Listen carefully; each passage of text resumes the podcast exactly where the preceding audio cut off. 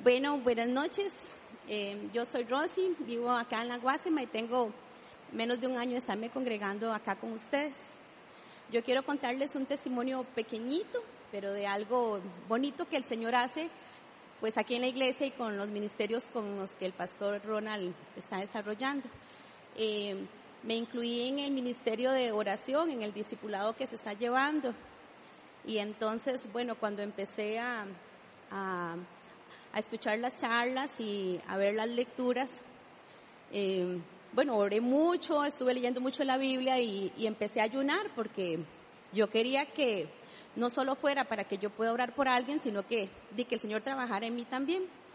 Entonces, este, yo estaba orando, pero por la sanidad interior, ¿verdad? Yo no estaba orando por sanidad de mi cuerpo físico.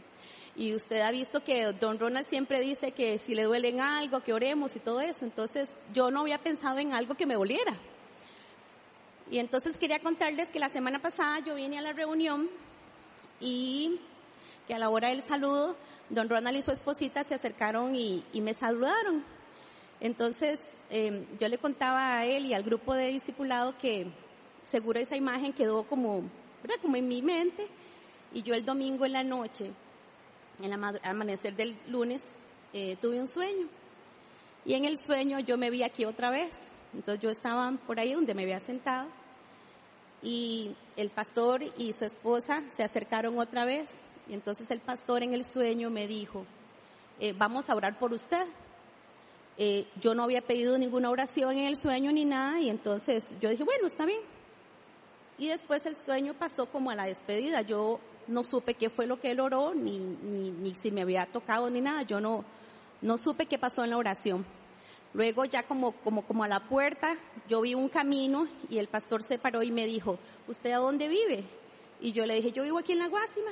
Entonces él me dijo, bueno, váyase para su casa. Entonces yo empecé a caminar, era de noche, era un camino como el astre, estaba limpio, pero estaba oscuro como a los lados. Y yo empecé a caminar y de repente yo me puse la mano aquí, en el cuello, porque yo tenía hace como ocho años una contractura que me había hecho como una pelota en el cuello. Estaba tan acostumbrada a vivir con esa contractura que ya yo no la recordaba y cuando oraban por sanidad yo no, no recordé nunca que yo ocupaba esa sanidad. Y entonces cuando yo empecé a caminar en el sueño, yo me puse la mano acá y yo sentí como, como hundido donde ya la pelota no estaba. Y yo dije, ¡Ah! fue por esto que oró el pastor. El pastor oró para que a mí se me, se me sanara la, la contractura, la pelota que yo tenía en el cuello.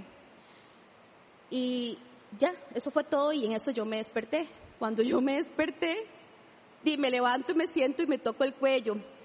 Eh, yo les decía a ellos, no tenía nada, la contractura, la pelota que yo tenía porque me jalaba como hacia la cabeza y hacia el brazo, el dolor, a veces tenía que tomar medicamentos, pero ya no estaba, ya no está. Y entonces yo quería decirles que yo ni siquiera había orado por eso, pero que, que a través, ¿verdad?, de que estábamos orando por tantas cosas y pidiéndole al Señor que nos sane en nuestra alma, nuestro corazón y, y que nos disponga para las cosas que Él quiere, ¿verdad? También Él hizo eso y entonces este, este era mi testimonio. Muchas gracias.